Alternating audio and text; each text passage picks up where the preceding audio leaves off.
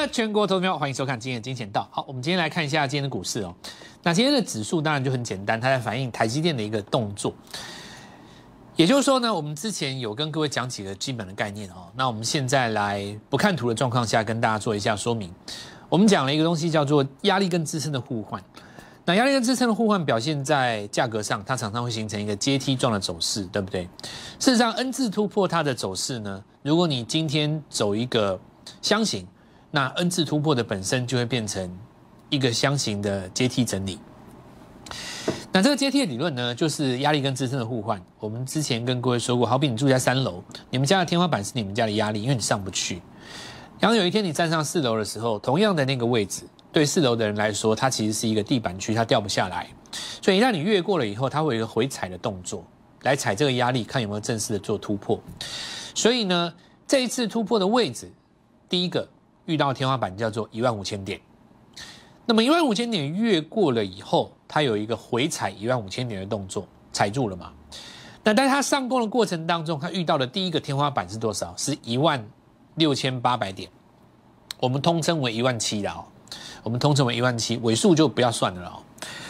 所以你大致可以发现，就是指数碰到一万七的压力，回踩一万五千点的压支撑，它是站稳了。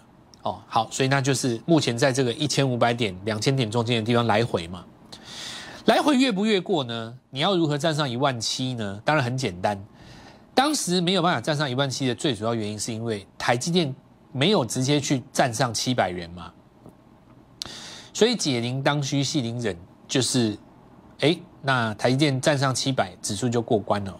同样的道理，一万五是怎么守住的呢？台积电在低档做了一个倒状反转，对不对？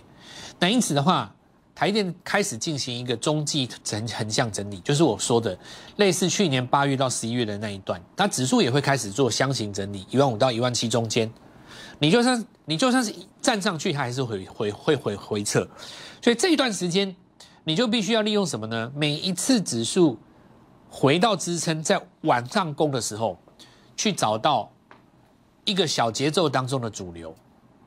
因为你在箱型当中一定是这样子走嘛，比方说你上去八天，下来五天，上去八天，下来五天，上去八天，下来五天，你每一次上去那个八天的时候，你要抓到一个盘面上主推的主轴。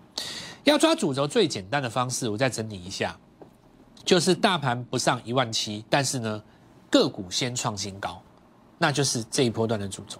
好，你大概逻辑我们大概就讲清楚了，每个阶段。基本的精神都不会改变哦。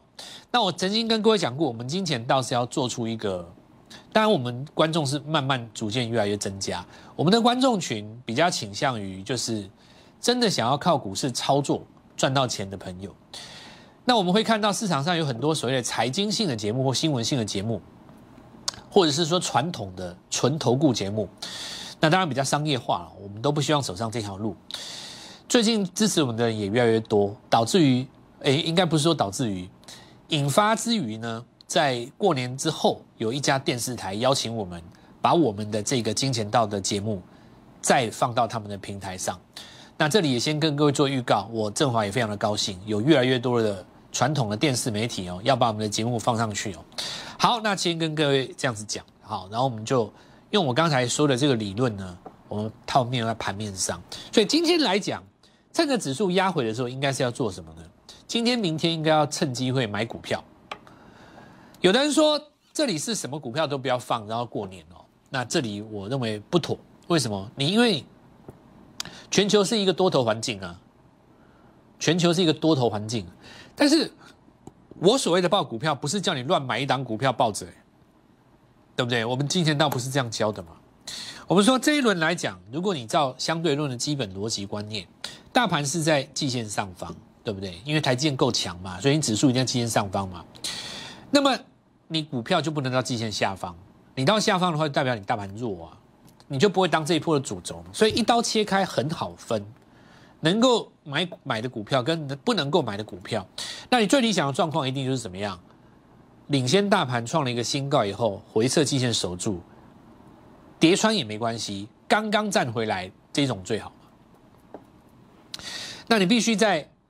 前一波有曾经有出现过表态行为，什么叫表态行为呢？创新高，好，好，那我们现在来看一下，所以今天大盘指数在盘下震荡，很很正常嘛，因为反映台积电，台积电不不攻，你就是这样子嘛。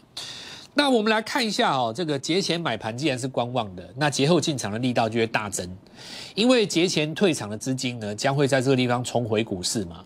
你不可能说你节后不回股市，不可能的，对吧？那今天为什么很多人想要退场观望？主要的原因是在哪里？惯性行为。因为去年很多没有爆股过年的人是大赚的，因为去年有疫情嘛，所以去年开春第一天不是开低走低大长黑吗？对不对？当时有一个开工以后大长黑，那今年大家就觉得哎好可怕，今年疫情会不会怎么样？然后就不想报股票，或者是说曾经因为不报股票尝到甜头的人，好，那我告诉各位这都是不对，因为第一个我们说同样的行情哦。你下不到市场第二次了，除非你有新的利空。你只要这个利空不是新的，那有的人说有啊，变种病毒还不好，那没有用，你下不到大盘的。你再怎么严重，不会比病毒刚出现的时候严重，因为大家恐慌嘛，对不对？你现在大家对于这个病都已经有一定的了解了，最严重的状况也已经过去，也看都看过了。你说在这个地方要跌多深，难呐。哦，因为市场的资金就是这样，市场的基金是聪明的，资金是有钱是有生命的，你知道吗？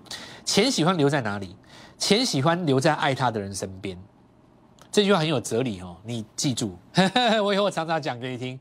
真的，我后来发现我的人生经，钱会留在善待他的人身边。钱就跟你身边的人一样，他会最后留在谁的身上？所以留在善待他的人身边。你如果把钱拿来乱搞哦，钱是会离开你的。好，那这个。我们要失败的头部是最强的形态。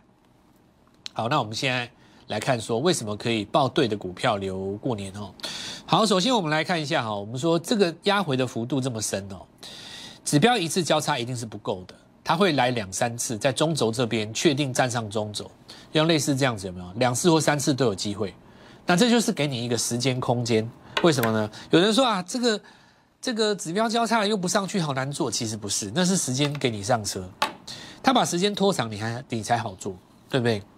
这就是看你看你的想法嘛，对不对？有的人他可能是利用黄金交叉去找买点。我说，K D 本来就不是这样用的，谁告诉你黄金交叉都是买点？黄金交叉要成为买点的几率大概只有四分之一。这个条件很好选，你只要拉一个趋势指标，趋势向下的时候，金叉通通都把它删掉。你大概就赢一半了，哦，大概就赢一半了。说到这个哦，其实我觉得我们新平台的朋友倒是可以去网络上找蔡英斯坦的教学影片，你可以看基础片的第一集，我大概会给你一些基本的基础观念，你再看我们的节目会突飞猛进。那么我们来看一下国际股市是不是多方呢？当然是多方啊。好，你看纳斯达尤其强，对不对？对，失败的头部最强嘛，做头不成反而最强哦。那你看这个就是因为那往下。一根长黑哦，那事实上立刻收回高档上方，所以你在越前高附近出现一个上下震荡，很合理啊。所以昨天的美国跌，我根本就觉得没什么。你出现一个上下震荡，你那是在高点附近出现上下震荡，关前整理嘛？那极有可能台湾一放假，人家就人家就创新高了。所以你说你都完全不留股票，好的股票它开工日营收一报，对不对？你根本直接跳空锁着，你也买不到嘛，不能。我我认为要报基本持股了哦。那再来，我们来看道琼，一样的意思，做头不成反成底嘛，前低这边也没破嘛。好，那我们来看到费半是大家比较有争议的，大家认为费半比较弱嘛？好，那费半虽然弱到阶梯逻辑的理论哈，前坡的压力在这边嘛，对不对？它其实回来回踩这个踩住了也没有什么问题啊，对吧？他回来踩住这里嘛？这里是原本的压力，这里就变变支撑了。所以你看阶梯理论放诸全球皆准。但是费半因为它距离高点最远，它距离高点最远，所以它一次过关的几率比起其他两大指数相对就小，因为它比较远嘛。那刚刚纳斯达跟道琼都很近啊，它随时创新高都有可能。费半比较远，所以说在这个地方就变成，如果你这样子问我。期指的多单能不能够留多单去赌多空，留空单去赌多空，这个问题就比较大。为什么？因为费半主导的台积电嘛，它离高点最远，所以指数我不敢跟你讲，但个股我会告诉你，对的股票就是要留，这样就很清楚了嘛，对不对？所以只要你做的不是那种直接跟指数相关的股票，我都不认为你是在赌，你反而是在做一个趋势。好，那我们继续讲哦，这是台积电，费半离最远，所以它就离最远，很正常啊。它在这边来回来回整理啊，这个现象很好啊。因为去年的八月到十一月，台电就是在整理，那时候标股最多啊，元展元刚赚翻了，对不对？赚到炸赚到炸掉了。接下来又元元展走完，还有什么？又有茂迪，茂迪走完又有天域，一档接一档，都是那种三倍、五倍、七倍、六倍、二倍、两四倍，一大堆，超超好做。反正只要是台积电整理的时候，标股最多啦。我告诉你，这个基本原则永远不会变。台积电只要是在整理的时候，标股最多；台电只要是在创新高的时候，热门财经节目的收视率最高。但是大家都赚不到什么钱，因为你们都看指数嘛。真正内行是看股票。好，那我们来看一下这个。日经的哦，这个逻辑啊，看一下有没有是不是放出全球皆准？哦，那你可以看到日经是最标准的走，非常强，日经非常强哦，日经有机会去越过那个三十五年前的高点好，那我们来看一下原本的压力在这边嘛，它是一个假突破要下来破颈线，对不对？结果它反而站上，站上了之后，你看哦，它是不是原本的压力变支撑？所以你买点一定是买拉回来这边，有没有？刚好是上次的高点。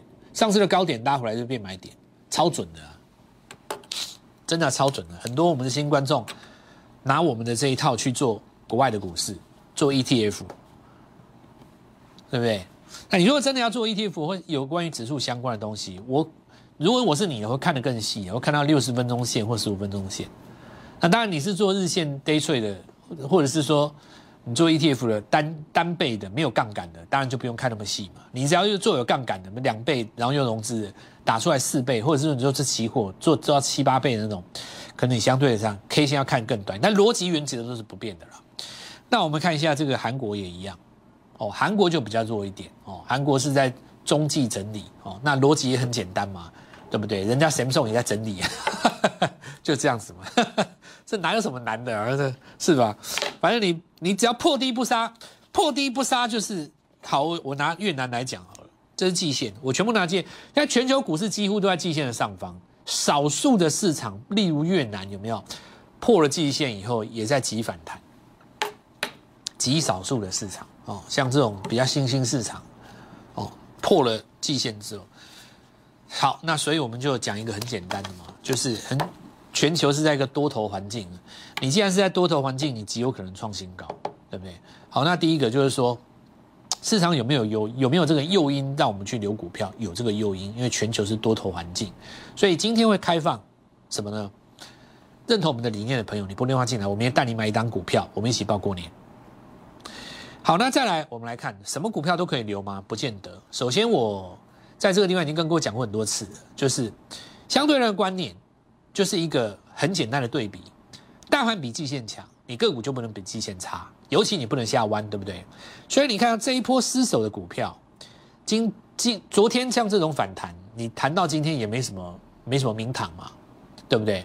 而且你重点在哪里？我们说 N 字突破向上的 N，那你这个点就不能破啊？那你这失守了以后，这个反弹叫做什么？倒写的 N 嘛？你把我刚才跟你讲的观念。给它倒过来想，这里是四楼，这里就变三楼了。理论上来讲，从四楼跌到三楼，对不对？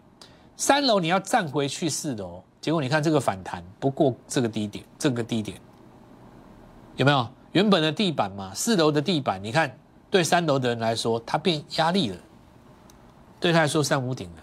所以你要重新站回去，你的季线才能重新翻扬。在你的季线没有重新翻扬之前，我都认为你股票没有正式转强。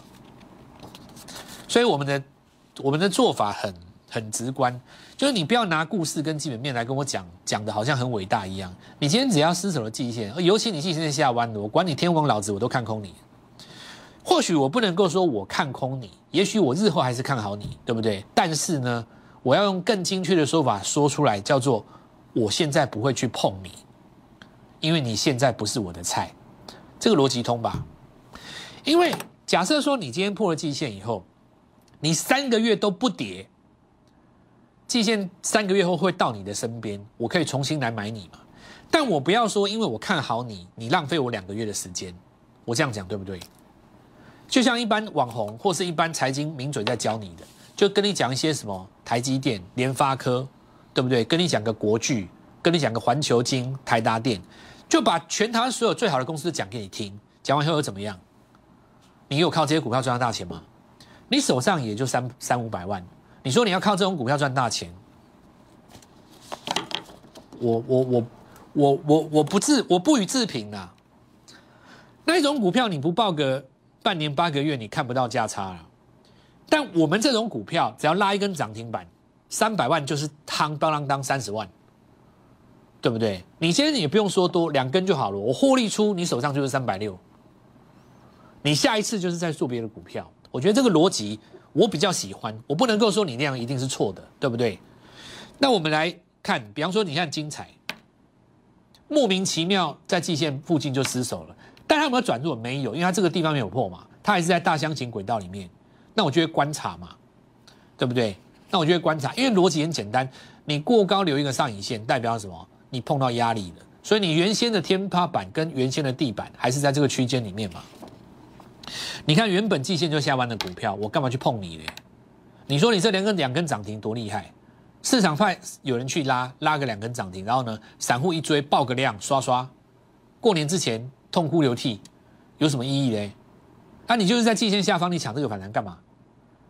对不对？你可以等它，假设它真的很好，你打打一个底，你季线过两个月它会到下面来，你重新穿上去就好了嘛，对不对？汉讯，你看。有人在讲说，哎，比特币最近又回神了哦。我告诉你，以太币早就创新高了，也没有人在管它啊，对不对？市场不重视，我我这样讲了哦。有一些东西就是，当你落幕以后，或者是说你第一集演完了，我们在等待第二集中间的空窗时间的时候，就盘盘是没有人在顾的时候，没有人真的会去跟你在意那个故事的本身。我一直讲哦，利多利空不重要。股票市场唯一重要的是股价对于那个利多或利空的反应，那才是真正的精髓。我们先进一段广告吼，等一下我来告诉各位，明天押宝什么样的股票。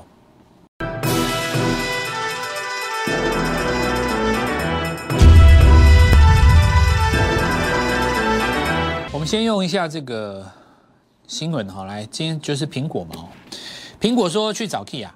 对不对？那大家就说哇，那红海接 Apple Car 就有有问题了。所以我们来看一下电脑哈，像红准对不对？或者是说像广宇啊这些公司，今天就有一点压回。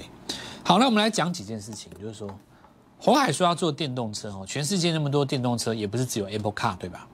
有这么多的公司要做电动车，红海其实是放眼全世界。所以今天不管今天这个 Apple Car 有没有拿到，事实上你你在正式出来之前，你你不会知道新闻啊。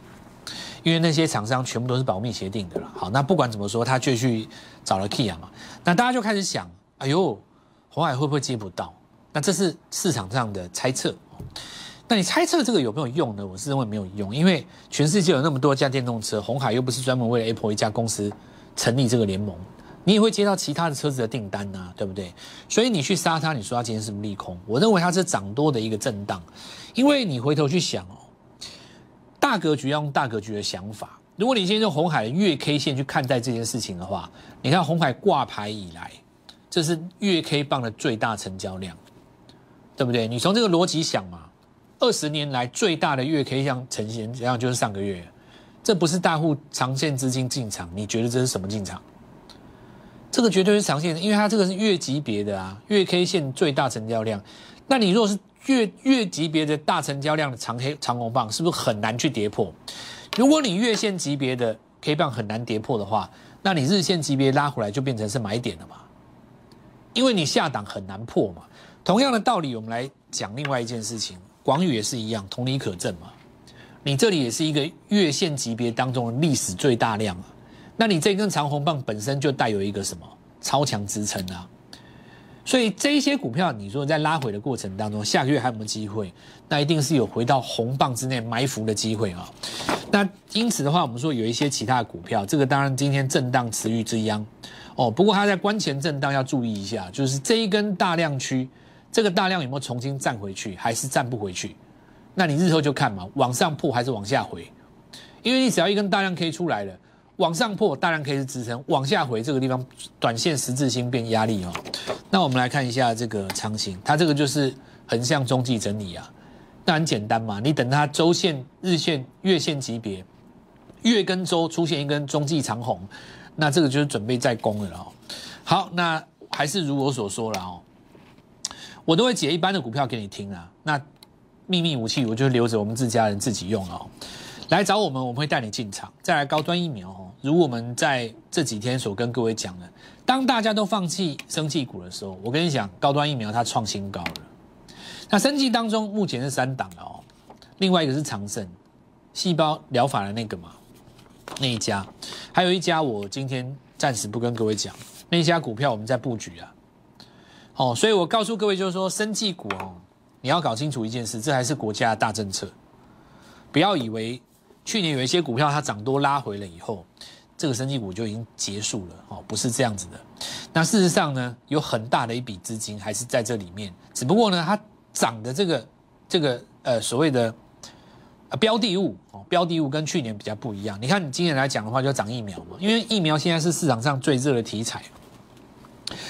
好，那我们来看一下第二个，就是同样在防疫相关概念的哦，运动器材也勉强算嘛。美利达今天创一个新高，接下来大家注意几个重点啊。你看贵盟哦，因为你不能一只股票一直自己上，你要一群一起，你要一群上打群架，大家才会认同你。相关的，我们看到像富盛、高尔夫球杆有在创新高嘛，所以市场上有一些部分拿到这个地方来哦。但我认为这种股票其实你在这个时间点哦，就是说像这种股票的操作都不能够一次买下去的，都要分批的，因为这个股票都是来来回回的。那天域最强嘛，做头不成，对不对？这里要做一个头嘛，它这里做头下去就是就是一条就是一个头肩的嘛，这里是右肩，这左肩嘛。就这个左肩破颈线站回去，要做头不成反成底，接下来这个就是变低点，变底部了。所以下礼拜哈，因为今天也是带大量，下礼拜要重新回到这个新的平台的上方哦。那天域上去当然还是 IC 设计最强哦。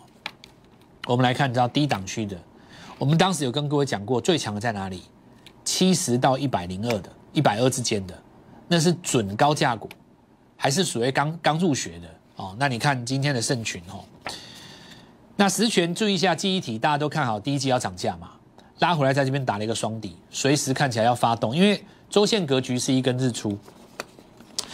然后这个是大英维，它其实也是跟半导体相关有一个概念在里面。大半导体族群还是我们要布局，所以为了要迎接开工以后的财神，我们今天召集，明天我们会进场买进一档 IC 设计，召集所有台湾的有志之士，认同我的理念的。